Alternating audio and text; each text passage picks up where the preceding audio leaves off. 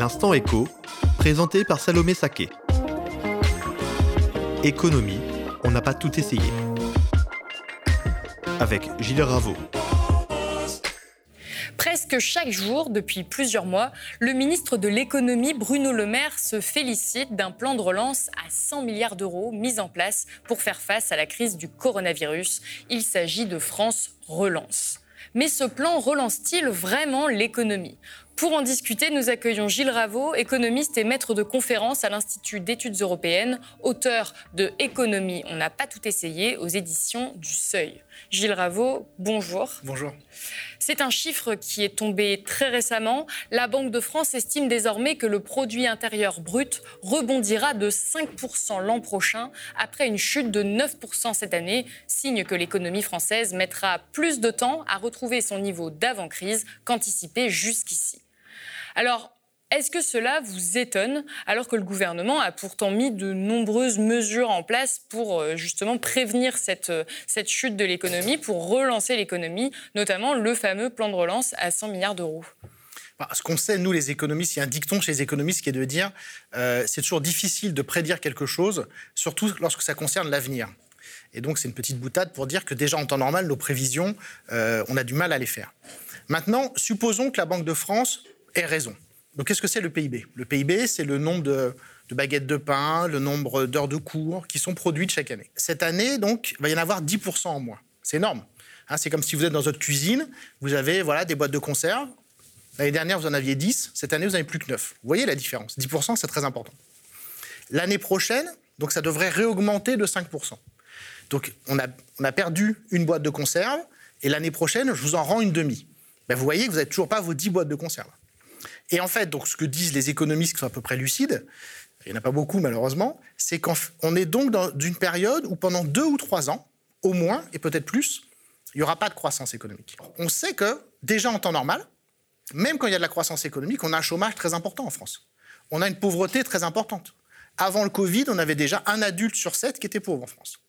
Donc évidemment, la situation va s'aggraver. Et il faut bien comprendre, et je suis désolé de dire ça aux gens parce que c'est terrible, là, ce qui a commencé à se passer, personne ne l'a vécu. Si vous avez 30 ans, 40 ans, 50 ans, 70 ans, la crise économique dans laquelle on est déjà, personne ne l'a vécu. Absolument personne dans notre pays. Ça n'est jamais arrivé. Et donc, le problème que j'ai avec le gouvernement, c'est que soit ils ne le savent pas et c'est dramatique, soit ils le savent et c'est dramatique aussi, puisqu'ils ne sont pas capables de prendre conscience de l'ampleur de la catastrophe sociale qui se déroule. On le voit tous dans les médias, les, Qu'est-ce qui vous fait dire qu'ils ne sont pas capables de prendre conscience de, l'ampleur de cette crise, puisqu'ils mettent en place un plan de relance euh eh ben, Parce que déjà, ils ne le disent pas. Ils ne le disent pas, c'est-à-dire que ce n'est pas de leur faute. Ça, c'est quand même intéressant. Ça aussi, c'est sans précédent. Vous avez une crise économique, personne ne peut dire que Bruno Le Maire ou Emmanuel Macron ont la moindre responsabilité dans le Covid. Ça leur tombe sur le coin de la gueule, comme à nous tous. Pourquoi est-ce qu'ils ne disent pas, écoutez, voilà, on a une situation vraiment grave, comme ils ont été capables de le dire sur le plan sanitaire, ils avaient raison quand on a confiné, et de dire on est une situation sociale sans précédent. Et donc là, si Emmanuel Macron était à la hauteur de ses prétentions, il serait à la hauteur du moment et il dirait bah, écoutez, qu'est-ce qu'on fait, les amis? Déjà, on essaye de sauver ceux qui sont en train littéralement de crever, donc j'augmente les minima sociaux. Quand vous êtes au revenu de solidarité active aujourd'hui, vous touchez 500 euros par mois. Le seuil de pauvreté, c'est 1000 euros par mois. Donc, c'est-à-dire qu'en France, il y a des millions de gens à qui on verse de l'argent tous les mois en sachant que cet argent, déjà en temps normal, ne leur permet absolument pas de vivre correctement. C'est les gens qui touchent l'allocation adulte handicapé, c'est les gens qui touchent le minimum vieillesse, c'est les gens qui touchent le revenu de solidarité active, et c'est même les gens qui touchent le salaire minimum. Et alors, est-ce que le plan de relance euh, qui est euh, annoncé prend en compte cette partie de la population? Eh bien non. Et c'est là, que, là que Bruno Le Maire est vraiment le plus nul des économistes, c'est qu'il n'a toujours pas compris que, euh, en fait, on vivait dans une économie de marché, contrairement à ce qu'ils croient, et que donc les entreprises ont besoin d'avoir des clients. Et ce que tout le monde, quand même, je pense que tout le monde voit. Il n'y a pas besoin des économistes pour voir ça. il suffit de regarder les infos. À qui les gens vont vendre si la pauvreté, enfin c'est pas si, puisque la pauvreté explose dans le pays. À qui est-ce que le fleuriste du coin, l'épicier du coin va vendre si les gens n'ont plus d'argent? C'est déjà ce qui se passe. Alors il y a des chiffres qui sont beaucoup euh, euh, ressortis, notamment par les néolibéraux, qui disent que en fait les Français épargnent et que donc même quand on leur donne de l'argent, euh, en fait cet argent ne partirait pas en consommation qui relancerait l'économie, mais en épargne. Qu'est-ce que vous répondez à cela? Eh ben, oui, mais ça c'est vrai, mais ça je veux dire c'est du béaba aussi. quand on est un économiste keynésien comme moi, on sait ces choses-là. Mais là aussi c'est intéressant, c'est malheureusement il faut faire le lien avec ce qui se passe à l'université. C'est que le message de Keynes n'est plus enseigné depuis des années à l'université n'est évidemment pas enseigné à Sciences Po Paris, n'est évidemment pas enseigné à l'ENA. Donc les gens qui nous dirigent, et ça je dis ça avec la plus grande gravité, sont des ignorants complets. Ils ne savent pas comment fonctionne l'économie française. Parce que cet excès d'épargne, c'est un des problèmes qu'on a en France depuis des décennies. C'est-à-dire qu'en France, les inégalités sont beaucoup plus fortes que ce qu'on croit. Et il y a une part importante de la population qui vit très très bien et qui donc forcément consomme assez peu, épargne beaucoup et euh, cette population-là, quand elle a de l'argent, qu'est-ce qu'elle fait? Elle le met d'abord sur le livret A, hein, on le sait tous, puis ensuite on ouvre un PEL pour les enfants, n'est-ce pas? Et puis après on achète euh, des, logements avec en plus, grâce à l'État, qui vous permet de, gagner beaucoup d'argent quand vous achetez un logement, que vous le mettez en location privée. Donc cette épargne à laquelle on fait régulièrement référence dans les médias, elle concerne en réalité les classes moyennes, voire... En fait, elle concerne les classes supérieures qui pensent faire partie de la classe moyenne. C'est les gens qui touchent 3 000 euros par mois qui pensent faire partie de la classe moyenne. La classe moyenne, c'est à 1 500 euros par mois. Donc la première erreur de ce plan de relance, c'est de ne pas prendre en compte peut-être les 10-20% de la population les plus modestes qui, euh, par conséquent, euh, ne pourront pas participer à la relance de la consommation, euh, notamment des... C'est ça, c'est la première erreur. Et donc, et là aussi c'est très français, Bruno Le Maire, on voit bien, il réagit très rapidement quand c'est les grandes entreprises parce que c'est des gens qui connaissent, ça lui parle. Donc quand Air France commence à s'éternuer, on lâche des milliards, hein, des milliards. Ça aussi, c'est un énorme problème dans l'information économique. On ne comprend pas bien la différence entre les millions et les milliards. Ah, les millions et les milliards, ça n'a rien à voir. Donc je vous donne un exemple. Qu'est-ce que c'est un million de secondes? Un million de secondes, c'est 11 jours. D'accord? Qu'est-ce que c'est un milliard de secondes? C'est 31 ans. Vous voyez la différence entre 11 jours et 31 ans? Donc en fait, les milliards, moi j'en parle, je suis obligé d'en parler, en cours ou euh, à la télé. Mais je ne sais pas ce que c'est un milliard. Personne ne sait ce que c'est un milliard. C'est trop abstrait. C'est beaucoup trop abstrait. Oui, mais ça, c'est un énorme problème. Il faut en parler de ça. Donc, quand vous donnez plusieurs milliards à Air France, c'est complètement fou. C'est-à-dire que ces milliards-là, si vous les divisiez sur les quelques millions de pauvres, eh ben, vous pourriez donner à chacun une somme tout à fait, tout à fait conséquente pour ces gens-là. Donc, quand vous aidez une seule entreprise, avec l'argent que vous donnez à cette entreprise-là, vous pourriez aider, évidemment un tout petit peu, mais des millions de gens et ça changerait leur vie. Et là, c'est le choix qui a été fait par le gouvernement. Et par ailleurs, il faut vraiment rentrer dans les détails, ce qui fait chier tout le monde, donc personne ne le fait, c'est qu'il y a des effets de communication. C'est-à-dire que le gouvernement dit je mets 100 milliards. Est-ce qu'il y a réellement 100 milliards sur la table en 2021 Absolument pas. Et pour une première raison, c'est très compliqué pour l'État de dépenser l'argent. C'est très compliqué parce que ces fameux états de droit dont Emmanuel Macron nous parle tout le temps, il existe. Et il y a des règles de comptabilité publique qui sont très lourdes. Lorsque l'État tout le monde le sait, les maires, ils le savent. Dès que construire un chantier, il y a des appels d'offres, il y a des procédures, ça prend des mois, même des années. Bref, euh, pour citer un économiste qui s'appelle Xavier Timbaud, qui est un économiste, moi, parmi ceux que je connais, qui est vraiment le plus carré, c'est un polytechnicien, c'est quelqu'un qui fait des modèles macroéconomiques, c'est quelqu'un qui est dans les faits, les chiffres, toute la journée. Qu'est-ce qu'il dit quand il est interviewé par les échos? Il dit, si on arrive à dépenser 30 milliards sur les 100 l'année prochaine, ça sera génial, ça sera un maximum. 30 milliards. Donc arrêtez avec le plan à 100 milliards. Déjà, c'est un plan à 30 milliards. Alors si c'est si compliqué que ça de dépenser de l'argent, comment ils auraient pu faire autrement puisqu'ils ont déjà tapé apparemment trop haut dans le budget qu'ils auraient pu euh, dépenser? Quelle alternative ils avaient? Bah C'est là que justement les minima sociaux reviennent. C'est que si vous décidez une augmentation du RSA aujourd'hui, à la fin du mois de décembre, l'argent, il est dépensé. Parce que vous n'avez rien à créer. Si vous voulez, quand vous êtes économiste, d'accord Quand vous avez le confinement au mois d'avril, ce qui, va, ce qui se passe maintenant, vous le savez. Moi, je l'ai dit, comme d'autres. Je l'ai dit quand je suis passé à la télé, etc. Enfin, c'est évident. Quand vous êtes économiste, que vous comprenez un minimum, vous faites minimum votre métier, vous savez que les entreprises, ces entreprises d'économie s'arrêtent pendant deux mois, qu'il y a des dizaines de milliers d'entreprises qui, qui, sont en faillite. là, pour le coup, il y a eu réellement des mesures qui ont été mises en place de soutien immédiat aux entreprises, notamment avec le chômage partiel. Quand on compare par rapport aux autres pays, c'est vrai que les entreprises ont été beaucoup aidées. Mais si vous faites bien attention, le chômage partiel, ça n'aide pas les entreprises. Ça aide les salariés. C'est différent. Une entreprise, elle a des charges fixes. Ce qu'il aurait fallu faire, par exemple, c'est pour la plupart. Oui, mais qui sont reportés. Alors, je pense qu'une partie va être annulée parce que sinon, on va avoir un massacre social. Mais là, les gilets jaunes à côté, ça va être une vaste blague. Donc, euh, je pense que l'État sera obligé de renoncer, par exemple, les prêts garantis par l'État. Il y a une partie où l'État va dire bon, laissez tomber, ne me remboursez pas. Mais les loyers, par exemple. La première charge de beaucoup de commerces, c'est des loyers. Il n'y a pas eu de moratoire sur les loyers. On fait pour supprimer des loyers qui sont privés bah, Ça, l'État, il peut très facilement, euh, il peut très facilement dire. Euh, voilà, vous passez un décret, j'en sais rien, état d'urgence sanitaire. Enfin bon, voilà, avec tout ce qu'ils font, je pense qu'il n'y a pas vraiment de difficulté. Euh, mais effectivement, là, vous touchez un point difficile qui est un point politique. C'est que, et ça revient à ce que je disais au début, si vous prenez la mesure de la crise, ce que le gouvernement n'a toujours pas fait, vous savez qu'il y a des perdants. Et le choix politique, c'est qui c'est les perdants. Aujourd'hui, les perdants, c'est les pauvres, les petites entreprises. Eh bien, évidemment, un choix beaucoup plus intelligent, été de dire les perdants, c'est les grands propriétaires euh, de, logements aussi, hein, qui euh, continuent à toucher les loyers, de beaux commerciaux, et aussi les grandes entreprises qui en fait euh, ont, des solutions de financement, peuvent faire appel au marché, aux banques, etc. Alors en parlant justement des catégories qui sont les plus touchées par la crise, il y a euh, une catégorie dont on a peu parlé pendant plusieurs mois, c'était les étudiants. Donc les étudiants qui sont dans, une situation qui est euh, extrêmement compliquée parce que bah, déjà ils n'ont plus cours, ils n'ont plus de socialisation, donc ça bien évidemment ça impacte leur santé mentale, mais il y a évidemment l'aspect financier, c'est qu'il y a de nombreux étudiants qui avaient des, petits, euh, un petit travail euh, à côté pour financer leurs études, qui aujourd'hui n'y ont plus accès, mais qui à côté de ça n'ont pas non plus accès au chômage. Et pour beaucoup, leur bourse n'est pas suffisante pour vivre.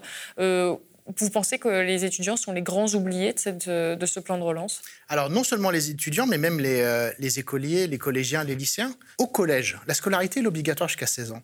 Les enfants qui sont en difficulté, vous avez des collégiens qui ont 16 ans, vous avez des lycéens qui évidemment ont plus de 16 ans tous ceux qui sont sur le fil du rasoir, que les CPE vont chercher tous les jours, que les profs cadres, etc., tous ces profs qui se démènent pour tenir ces enfants, pour essayer de leur faire sortir de leur misère, etc. Mais c'est fini pour eux. Les jeunes, je suis désolé de le dire, mais je pense qu'il faut le dire, les centaines de milliers de jeunes qui ont été diplômés en mai de cette année, ils vont avoir une vie moins bonne que les autres. C'est certain. Et si la récession s'aggrave, ils vont avoir une vie beaucoup moins bonne. Qu'est-ce qui se passe? Quand je discute avec des patrons, quand je vais sur BFM, ils me disent euh, embauche, c'est un mot tabou.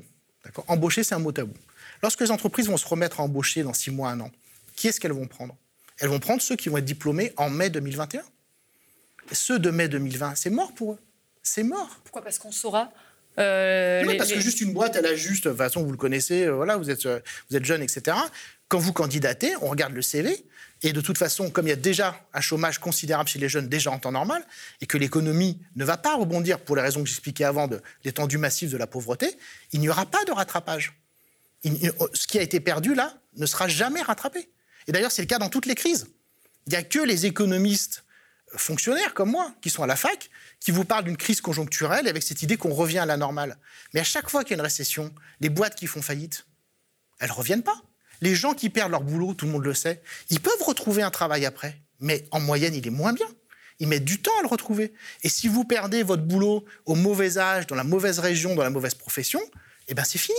C'est tous les témoignages qu'on a dans le nord de la France, dans l'Est, quand il y a les usines qui ferment. Pourquoi est-ce que les gens se battent comme, des désespérés? Parce qu'ils ont raison de se battre comme des désespérés. Parce qu'ils savent que quand vous vous retrouvez sur le marché du travail, comme on dit, cette expression atroce, comme si on achetait, qu'on vendait des gens à 50 ans dans la mauvaise région, ben c'est fini pour vous. Parce que oui, l'activité, elle va reprendre.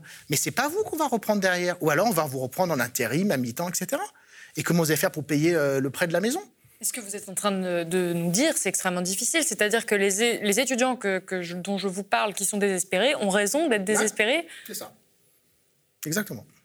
Et alors, comment on pourrait faire pour euh, réagir à cette situation immédiate où là, on a un taux de dépression, par exemple, qui explose complètement chez les étudiants? Et je pense également à, une, un reportage que j'ai entendu sur France Inter il y a quelques jours qui concernait un étudiant qui était obligé de se prostituer pour subvenir à ses besoins les plus basiques, car euh, éloigné de sa famille et impossibilité d'exercer son travail étudiant euh, de, serveur. Qu'est-ce qu'on pourrait faire pour pallier à cette crise qui est là, pour le coup, vraiment immédiate et urgente? On savait que il y a tout un tas de jobs d'été qui n'allaient pas avoir lieu. C'est ce que vous avez dit tout à l'heure. Donc on savait que pour les étudiants venus dont les parents sont ouvriers, sont employés, ils n'allaient pas pouvoir travailler l'été. Donc on savait que ces étudiants, leurs études étaient terminées. ils ne pourraient pas reprendre leurs études en septembre parce que s'ils ne mettaient pas de côté les 2000, 3000 euros pendant l'été, c'était fini pour eux. Tout le monde le savait, ça, dans les familles. Est-ce qu'on en a parlé dans les médias? Non. Est-ce que Frédéric Vidal est venu s'expliquer? Non. Et donc, on a eu cette situation complètement folle en mai, au mois de mai de cette année. Qu'est-ce qui se passe? Vous avez les diplômés dont j'ai parlé. Par dizaines de milliers, ils sont tous au chômage. D'accord? Quasiment aucun n'a de boulot.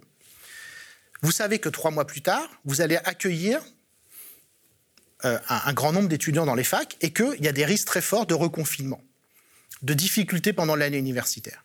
La chose évidente à faire, qui aurait coûté des sommes dérisoires, c'est de prendre ces dizaines de milliers de jeunes diplômés, Bac plus 3, Bac plus 4, Bac plus 5, de les former pendant l'été. Moi, j'aurais été prêt à le faire, je le dis très clairement. Et qui deviennent des tuteurs des étudiants qui, là, sont rentrés en septembre. Il y a une indifférence de ce pays, je suis désolé de le dire, y compris à gauche, euh, pour les facs, qui est qui est un scandale total et qui est très facile à comprendre parce que ces gens-là ne sont pas issus des facs. Moi-même, j'ai un cursus universitaire, mais je suis aussi un ancien élève des grandes écoles. Donc tout le discours sur vous êtes l'élite de la nation, je l'ai entendu, on me l'a dit que j'étais l'élite, blablabla. Donc je sais très bien ce qu'il y a dans la tête de ces gens-là. Ces gens-là, ils viennent des grandes écoles, ils viennent de Sciences Po Paris, leurs enfants sont dans le privé, à Polytechnique, HEC, dans des écoles de commerce pourries à 15 ou 20 000 euros par an. La fac n'existe pas pour eux. Mais la fac, c'est là où il y a la majorité des jeunes de ce pays. C'est là où il y a l'immense majorité des enfants d'ouvriers, d'employés, etc. Il y a un désintérêt pour ce pays, euh, pour, pour les étudiants, qui est absolument colossal. On travaille dans des conditions, mais honteuses. Moi, quand on avait encore les cours en septembre, je suis arrivé dans une salle, j'ai pas pu faire cours, il y avait une coupure d'électricité. Je me suis renseigné, cette coupure d'électricité, elle était là depuis trois jours. Ça n'intéresse personne. On n'a même pas l'électricité dans nos salles. Mais alors vous, vous, vous préconiser d'abandonner l'austérité, de mettre fin aux inégalités. Vous avez une approche euh, qu'on peut qualifier d'hétérodoxe. Euh, qu'est-ce que vous répondrez, euh, qu'est-ce que vous répondriez, pardon, à ceux qui vous qualifient d'idéalistes? Alors, ce qui est marrant, c'est qu'on fait souvent la critique inverse. Au contraire, comme moi, en fait, je fais des études d'économie pour trouver des solutions. C'est-à-dire que quand j'étais jeune, on parlait déjà beaucoup du chômage et ça m'inquiétait beaucoup. C'est très prétentieux de le dire ça maintenant, mais vous pouvez demander à mes étudiants, c'est ce que je leur dis depuis 20 ans. Moi, ce que je disais à mes étudiants, je leur disais, si le chômage de masse continue, l'extrême droite va arriver au pouvoir. Et donc, moi, j'ai fait des études d'économie pour empêcher l'extrême droite d'arriver au pouvoir en trouvant des solutions à la situation sociale dans le pays. Et pourquoi? Parce que c'est juste l'histoire de base. Qu'est-ce que c'est la crise des années 30 Pourquoi est-ce qu'il faudrait que la crise des années 30 soit très sérieusement enseignée au lycée? La crise des années 1930, qui aura bientôt un siècle, c'est la démonstration que le libre marché, lorsqu'il est laissé vraiment à lui-même, peut détruire la démocratie. Qu'est-ce qui se passe en Allemagne? Les gens, ils ont faim. Dans les années 30, vous n'avez pas l'allocation chômage. Il n'y a pas la sécurité sociale. Quand vous perdez votre boulot, vous avez vraiment faim. Et donc, les gens, ils écoutent les hommes politiques qui leur disent bah, Moi, quand je vais être au pouvoir, vous n'aurez plus faim. Vous aurez du travail. Quelle est la première promesse d'Hitler? La première promesse d'Hitler, c'est quoi? C'est le plein emploi. Et il le réalise. Il met en place des grands travaux, course à l'armement, il construit des autoroutes. Le chômage disparaît en quelques années en Allemagne. Pourquoi est-ce que les gens ont élu Hitler? C'est juste pour avoir du boulot. Et donc, la leçon des années 30, c'est de dire, lorsque vous avez le libre marché qui s'effondre et qu'il n'y a pas de système de protection sociale, eh ben les gens n'en ont rien à foutre de la démocratie, ils veulent bouffer. Et là, aujourd'hui, qu'est-ce qui se passe? On l'a on oublié, parce qu'encore une fois, ce n'est pas enseigné, ni au lycée, ni dans les facs d'éco. On a une première crise économique très forte en 2008. Et là, c'est comme très intéressant ce qui se passe. C'est-à-dire qu'aux États-Unis, vous avez Marx et Keynes qui sont en couverture des magazines aux États-Unis. C'est-à-dire que là, toute la planète dit oui, la crise de 2008, c'est une crise du capitalisme financiarisé. Ce qu'elle est de toute évidence. OK? Donc c'est une crise qui montre que le capitalisme déconne, ce que tout le monde sait. Qu'est-ce que font les gens quand ils vont voter partout dans le monde? Ils votent pour des partis de droite et d'extrême droite. Ça, c'est intéressant quand même. Cette crise, elle a eu plus de dix ans. On a une montée de la droite et de l'extrême droite partout, alors que c'est la crise dont, quand vous êtes marxiste, vous rêvez. C'est-à-dire que c'est la crise parfaite les débiles, les plus que archi-débiles de Wall Street, qui prêtent de l'argent à des gens dont tout le monde sait qu'ils ne pourront pas rembourser, et c'est les États qui viennent sauver les banques. On se rappelle des images euh, à l'américaine, euh, les gars qui se font licencier de leur banque, de leurs assurances avec leurs petits cartons, etc. C'est la crise parfaite quand vous êtes marxiste. Et la conséquence politique de ça, c'est une explosion de la droite, de l'extrême droite. Et alors, en conclusion, euh, comment est-ce que vous voyez 2021 d'un point de vue économique? On a beaucoup de données sur euh, euh, l'économie américaine. Pendant le premier, quand il y a eu un confinement aux États-Unis, le salaire moyen, il a explosé. Donc ça, c'est marrant. Vous voyez Je dire, bah, les gens, ils ont augmenté. Ben non. c'est que tous les mal payés, ils ont perdu leur boulot. Donc ceux qui restent, vous faites la moyenne sur ceux qui restent, donc le salaire il augmente. Donc ça c'est des effets rigolos. Et dans le même genre d'effets rigolos, enfin rigolos pour nous les économistes, cette année il y a eu moins de faillites que l'année dernière, ce qui est aberrant. Mais pourquoi? Parce que euh, bah, les tribunaux sont fermés, les locaux, tout est, tout est engorgé, et il y a les aides de l'État. Et donc c'est évident, enfin bon, si vous voulez, mais enfin je sais pas quand vous êtes économiste, encore, encore une fois, je vous le dis, les commerces en temps normal, ils sont sur le fil du rasoir en temps normal. Fermer une semaine, c'est une catastrophe. On l'a vu, notamment avec les Gilets jaunes. Il y a plein de commerces qui ont fait faillite à cause des manifestations de Gilets jaunes. Ces mêmes commerces, vous leur mettez le Covid sur la tronche, plus les manifs contre les retraites et tout ça, bah, ils sont morts, mais ils sont archi morts. Donc on a des dizaines de milliers de commerces, mais les gens le savent eux-mêmes, c'est fini pour eux. Mais c'est pas fini d'un point de vue légal, parce qu'il y a encore les aides qui tombent, parce que les procédures n'ont pas encore eu lieu. Donc vous pensez qu'il peut y avoir par exemple des mouvements sociaux massifs en 2021, vu qu'il va y avoir une, explosion que vous prévoyez de la, pauvreté et du chômage? L'explosion de la pauvreté, franchement, elle a largement commencé. Déjà pendant le confinement, on avait des, des queues incroyables pour les gens qui allaient manger, etc., dans, tout un tas de quartiers. Donc euh, l'explosion de la pauvreté, tous les, acteurs le disent, euh, secours populaire, secours catholique, donc oui. Après, euh, c'est les catégories sociales là qui vont tomber c'est des gens qui ne sont pas organisés, qui ne sont pas syndiqués, c'est des, patrons, des commerçants. Donc, euh, est-ce qu'on va avoir un retour d'un mouvement genre Poujadiste, comme dans les années 50 C'est possible, on ne sait rien. Mais ce que je trouve euh, criminel, un criminel de la part du gouvernement, c'est quand, quand Bruno Le Maire ose nous dire, dans une interview du Parisien il y a quelques semaines, que la réforme des retraites est une réforme majeure. C'est-à-dire qu'au niveau d'instabilité politique, démocratique, sociale du pays, il remet de l'inquiétude sur une réforme qui était déjà débile à la base. Et là aussi, strictement en termes d'économie, qu'est-ce qui se passe? Les gens qui ont de la thune, ils se disent Oh putain, oui, c'est vrai, on va se prendre sur la tronche la réforme des retraites.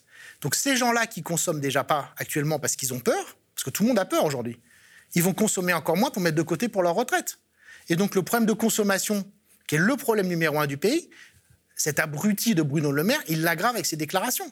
Je veux dire, c'est hallucinant. Si vous avez deux grammes de raisonnement économique dans la tête, je peux très facilement vous démontrer que par ses déclarations sur les retraites, Bruno Le Maire, il aggrave la crise et donc il aggrave la dette publique. Parce qu'il dit, euh, je vais faire la réforme des retraites pour baisser la dette, mais encore une fois, si vous faites peur aux gens, s'il n'y a pas de consommation, si les entreprises font faillite, elles ne payent pas d'impôts, les recettes de l'État diminuent, d'un côté. À l'inverse, les dépenses de l'État augmentent, allocations chômage, aide sociale, tout ce que vous voulez. Et donc, ce qui fait, c'est par ces déclarations, je pense qu'on pourrait mesurer plus tard, l'augmentation de la dette publique qui a été créée par la bêtise de Bruno Le Maire. Mais pourquoi est-ce qu'il fait cette bêtise? Parce qu'il n'a pas ni la connaissance de la réalité de l'économie, ni le bon modèle théorique, qui est le modèle keynésien, qui, encore une fois, n'est plus enseigné dans les facs depuis des décennies maintenant écoutez, merci beaucoup Gilles Raveau pour cette analyse euh, et vous avez des mots qui sont extrêmement durs à, l'égard du gouvernement. Je rappelle que dans votre dernier ouvrage euh, Économie, on n'a pas tout essayé, vous proposez un changement radical de, de doctrine économique.